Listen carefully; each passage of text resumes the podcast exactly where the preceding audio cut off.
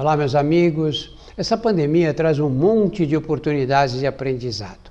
Para a ciência nem se fala, mas também para a política e para nós mesmos como indivíduos. Eu vejo muitas pessoas comentando que, ah, uma hora tem estudo que mostra que a cloroquina funciona, depois não. Uma hora falam que máscara de tecido não serve para nada. Agora tem que usar máscara em todos os lugares e coisas desse tipo. Esse pensamento mostra o quanto a ciência não faz parte da vida das pessoas. Esses exemplos que eu citei são exemplos de como a ciência não sabe o que está fazendo? Não. São exemplos justamente de como a ciência funciona. Você vai lá, observa um fenômeno, no caso atual, o novo coronavírus. Vê o que ele faz, como age, analisa casos diferentes, testa um tratamento que, por um conhecimento prévio, tem boa segurança e chance de dar certo. Vê o que acontece, testa outro tratamento e por aí vai.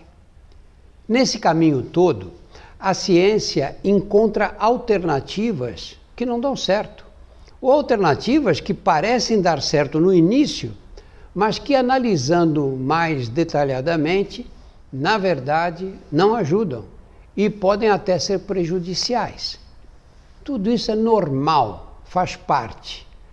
No começo da epidemia, a gente via a doença, analisava o vírus, comparava com outros semelhantes, com doenças parecidas e podia criar uma ideia da sua gravidade. Conforme a pandemia avançou, nós fomos recebendo mais informações. Como a doença age em crianças, e em idosos, e em quem já tem outras doenças crônicas, e nas grávidas. É uma doença que pega mais fácil que outras. Quem pega começa a ter sintomas quando? Antes de ter sintomas já transmite? Tudo isso foi sendo demonstrado em um determinado ponto, de modo que a gente pôde fazer uma análise melhor.